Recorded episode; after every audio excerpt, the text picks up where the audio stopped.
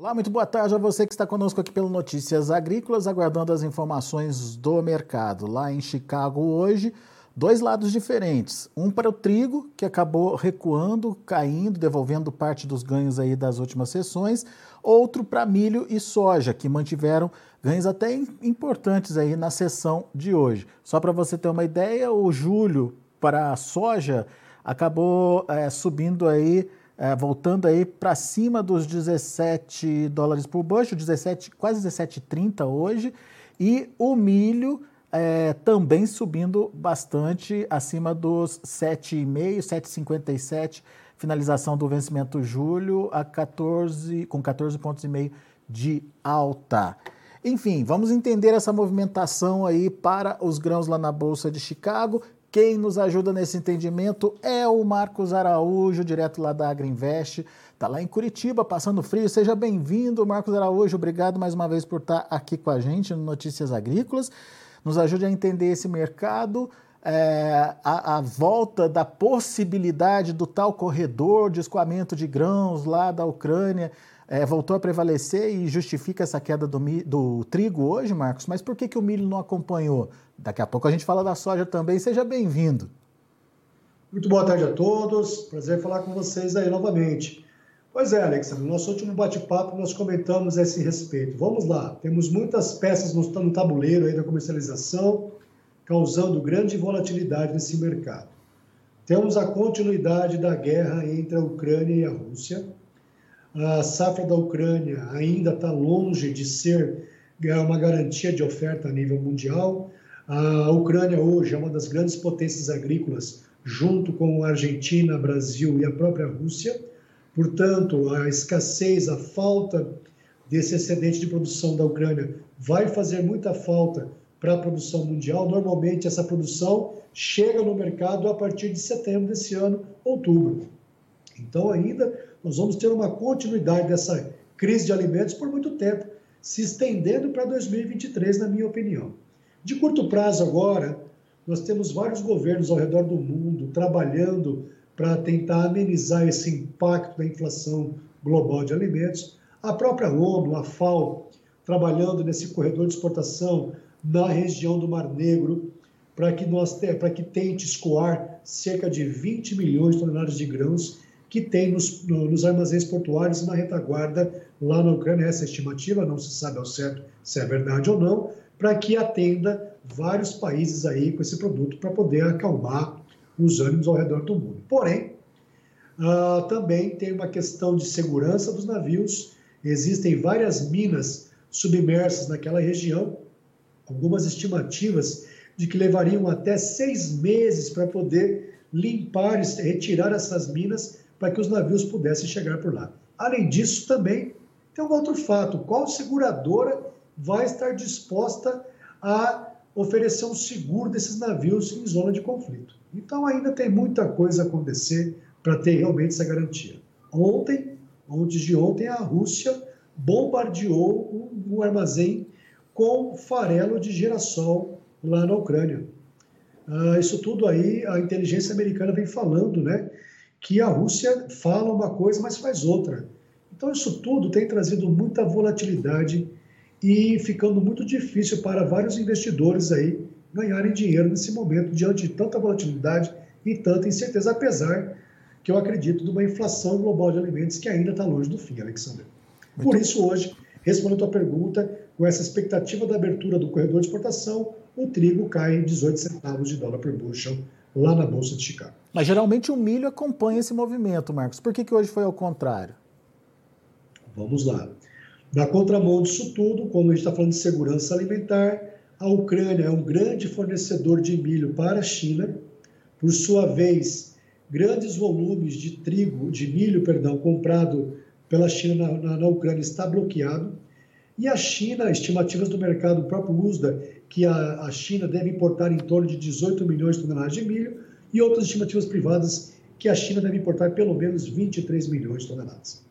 A China o mercado hoje tem trabalhado que a China atuou no mercado norte-americano comprando milho e soja, principalmente também soja safra velha, que lá os estoques estão apertados. Portanto, essa compra de milho tem dado sustentação para esse mercado. E claro toda essa crise energética a nível mundial, esse risco iminente de falta de óleo diesel, essa questão dos embargos à Rússia, faz com que os programas de biocombustíveis sejam uma alternativa, apesar de uma alta inflação. Normalmente, quando nós temos alta de, de, dos alimentos, os programas de biocombustível ao redor do mundo são questionáveis, né? É a velha máxima. Quando todo mundo está no vermelho, ninguém pensa no verde, Alexandre.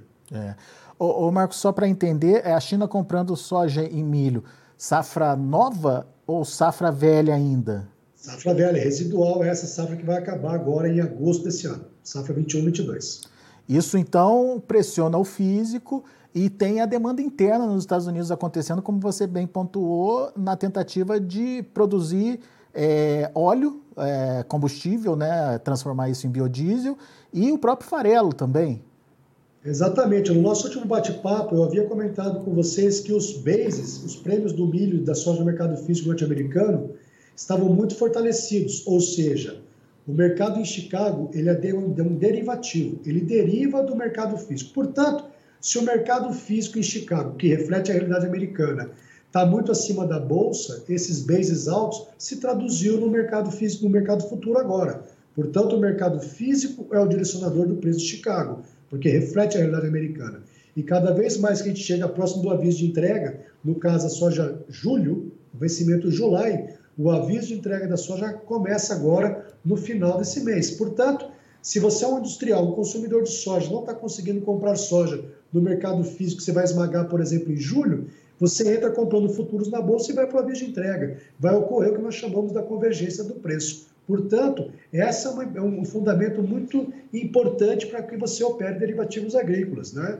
essa convergência do preço. Por isso que eu falei para vocês, o mercado físico semana passada apontava preços bem maiores, os bens muito mais fortalecidos, portanto, os futuros em bolsa estavam desvalorizados em relação ao mercado físico norte-americano. Era uma oportunidade aí uh, para os consumidores entrarem fazendo seu hedge. Agora, ô, ô Marcos, por que, que a China está, é, como diz é, o, o, o, ditado popular, ra raspando o tacho lá nos Estados Unidos? Por que, que não vem comprar aqui no Brasil? Bom, até mesmo a ANEC fez um comunicado que ainda faltam algumas questões fitossanitárias para serem resolvidas por completo para que o Brasil seja realmente um exportador efetivo do milho para a China. Hoje o mercado físico brasileiro foi bem ativo, os preços do milho na exportação, dependendo da, do, da data de entrega e prazo de pagamento, os preços sobre rodas porto ficaram entre 95 a 97 reais a saca de milho. Na região de Maringá, na ferrovia, preços do milho na exportação entre 88 a 90 reais a saca. É um mercado bem ativo, vendedores do Paraná, Mato Grosso do Sul aproveitaram essa alta do dia, combinando Chicago e dólar também, e esse mercado foi bem ativo. Além disso, temos agora também uma previsão climática para a próxima semana, trazendo uma possibilidade de geada, pegando partes do Mato Grosso do Sul, Paraná e Paraguai. Isso tudo aí foi o estupim para que o milho na B3 hoje subisse praticamente R$ reais por saco, Alexander o vencimento de setembro 22. Muito bem. Para o milho, milho brasileiro, essa, essa falta de demanda é, chinesa é, é, explicável porque, por essa questão que você bem trouxe aí para a gente, ainda faltam alinhar aspectos sanitários, digamos assim, em relação às compras. Mas e para a soja, Marcos? Vamos lá. Mercado brasileiro para soja aí, você teve, portanto, o mercado americano, como eu falei, por que Chicago subindo 32 centavos? O mercado físico americano de soja muito apertado. O Departamento de Agricultura estima o estoque final de soja para final de agosto desse ano em 6,4 milhões de toneladas. Os nossos números é um estoque a menor em 2 milhões de toneladas a menos, 4 milhões e meio mais ou menos, está podendo ser menor. Então nós vamos ter que acompanhar agora esse relatório dos estoques trimestrais também vai ser muito importante. Aqui para o Brasil, mercado ativo também na soja, preços base porto na casa de 200 reais a oferta, saíram vários negócios, muita fixação de preço também, Alexander, porém também volumes maiores aí, como a margem de esmagamento da China está negativa ainda, a China tem comprado num ritmo, falando de soja, menor do que seu histórico, a sua demanda histórica. Então o ritmo de negócio da China está mais lento comprando, comprando da mão para a boca. Também, muito interesse de venda. Hoje nós observamos soja para 2023, Alexandre. E esse interesse de vendas, ele se concretiza? Saíram. Se você pegar negócios futuros aí, Chicago, o, pré, o bucha da soja, pegando março, 15,39 o bushel, um prêmio na casa de 40 até 50 acima, o dólar futuro de 5,27, 5,28, se traduz numa soja sobre rodas Porto para o ano que vem a 182 reais. Se você leva essa soja para o interior, a maior preocupação para o interior para o ano que vem nós temos observados é em relação à incerteza do frete rodoviário e também uh, o spread sobre a taxa de câmbio futuro. Está tendo uma mordida muito grande aí, cerca de 8 centavos uh, na taxa de câmbio futuro, o pessoal está mordendo aí e isso acaba repercutindo no preço ao menor produtor bem grande. Então, para aquele produtor que tem a bancabilidade, tem a condição de fazer seu próprio hedge, ele tem condição de fazer preços futuros a maiores aí, se ele realmente bancar o seu hedge, vender Chicago, vender dólar futuro. Agora, e, e a soja atual? Voltou para os 200, me parece? Voltou para os 200 reais a soja, tá? O preço disponível, base porto aí, 200 reais. Teve indicações aí, não foi confirmado de até 202, mas aí tem que ver que prazo de pagamento foi, né? Então, às vezes, o produtor entrega a soja agora, junho, julho, para pagamento lá em dezembro. Aí, com esse dólar futuro, esse financeiro consegue se preços bem melhores. Mas no mercado hoje, sobre rodas, nós fizemos vários negócios aí na ordem de 200 reais a saca na soja disponível base Porto, Alexandre. Agora, ok, a gente entendeu o mercado hoje, mas e, e a tendência, Marcos? O que a gente pode esperar dos preços daqui para frente com essas informações nossa, que a gente tem na mão? A nossa opinião, continuamos acreditando na alta da soja em Chicago e a queda do dólar. Hoje esse dólar teve todo esse rally de alta, esse rally em função dessa, do, desse anúncio do governo que não deu esclarecimentos de como gostaria de pagar esses benefícios fiscais, se realmente vai furar o teto dos gastos, isso aí gerou uma pressão no mercado. Na máxima do dia, o dólar bateu 4,93, agora o dólar pronto está a 4,87. Isso foi favorável para o produtor vender soja futura. Por exemplo, se você pegar um preço de uma soja para o ano que vem, base Porto, a 182, 183 reais, descontando um frete bem caro, né? São preços no interior, aí tem que fazer a conta o produtor rural mas aí, pegando o médio norte, garante um retorno para o produtor na ordem de quase R$ 3.900 por hectare. Nada mal para a sojicultura quando se compara com o lucro histórico dos últimos anos. Mas quando você tem essa expectativa de alta em Chicago e queda do dólar, uma coisa compensa a outra. Isso significa que os preços podem é, se manter nesses níveis? Bom, vamos lá. No mercado de alta, todo dia nós temos que alimentar o touro, Alexandre. Esse é um jargão que a gente usa no mercado. Portanto, agora, a partir da próxima semana, até a, primeira, segunda quinzena de julho, junho até a primeira quinzena de junho são as maiores oportunidades para você fazer venda futura de soja, falando do bucho em Chicago. Pode se tornar um mau negócio essa venda? Pode, desde que, respondendo a tua pergunta, portanto, se essas previsões climáticas nos Estados Unidos se confirmarem numa seca, aí nós teremos, consequentemente, uma menor produção, e aí esse cenário que já é explosivo fica mais drástico ainda do ponto de vista de segurança alimentar. Portanto, é, eu acredito, nós aqui na Agriinvest, nós acreditamos em quatro pilares da comercialização. E para o sojicultor, o produtor rural brasileiro, a produtora, o pilar-chefe dele é o quarto, que é o lucro. Ano bom é quando tem lucro. Agora, para que você fala de um lucro para um produtor rural, nós temos que avaliar qual é seu custo de produção, a sua produtividade esperada e seu preço de venda. Quando nós olhamos o preço futuro da soja a 15,50 o bushel para o ano que vem, historicamente, Alexandre, isso é um preço muito elevado. Então você tem um dólar futuro para o ano que vem a 5,28. O produtor tem que olhar com carinho isso daí. O produtor sabe onde o calo aperta.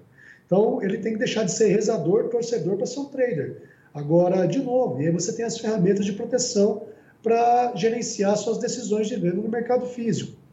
Então eu, eu defendo muito esse mecanismo, é, é, essa gestão de risco junto, o mercado físico e as ferramentas de proteção em bolsa, porque a chance de eu errar com vocês aqui, falar uma abobrinha, queimar a língua só fazer uma venda física e não, e não proteger essas, essas vendas, aí eu sou mais um nesse meio de, de várias pessoas aí que vai no achômetro, né? É, porque a gente tem as tendências diante do que a gente consegue é, observar nesse momento, mas muita coisa pode acontecer até lá, né, Marcos? Sim, eu, eu gosto, por exemplo, hoje nessa alta aí, quem aproveitou o mercado aí, é, baseado nos custos de produção e tem estimado, alguns clientes aqui, vista essa situação hoje, essa alta do dólar Chicago, nós recomendamos uma venda de uma parcela de 10% da produção prevista para 2023. Boa. E espero que esteja errado, porque aí, se subir, vou fazendo um preço bom na média, não na baixa. É isso aí. Muito bom. Marcos Araújo, meu caro, muito obrigado mais uma vez por estar aqui com a gente, nos ajudando a entender essa dinâmica da precificação e da comercialização no mercado internacional. Grande abraço, até a próxima. Abraço, até, tchau, tchau. Valeu. Tá aí Marcos Araújo, Agriinvest aqui com a gente no Notícias Agrícolas, chamando atenção para pontos importantes aí. Demanda aquecida nesse momento, principalmente é, é, nesse momento de falta de oferta, né? E é de uma falta de expectativa realmente do tamanho de oferta a gente vai ter aí pela frente. O mercado, então, ele acaba recuperando aí os preços e traz essa possibilidade de melhora na hora de se negociar o seu produto, a sua soja, no caso em questão. Vamos ver os preços, vamos ver como encerrar as negociações lá na Bolsa de Chicago. Você acompanha comigo na tela. Julho, 17 dólares e 28 centos por bushel, 29 pontos de alta. Agosto, 16,53, 18 pontos de alta.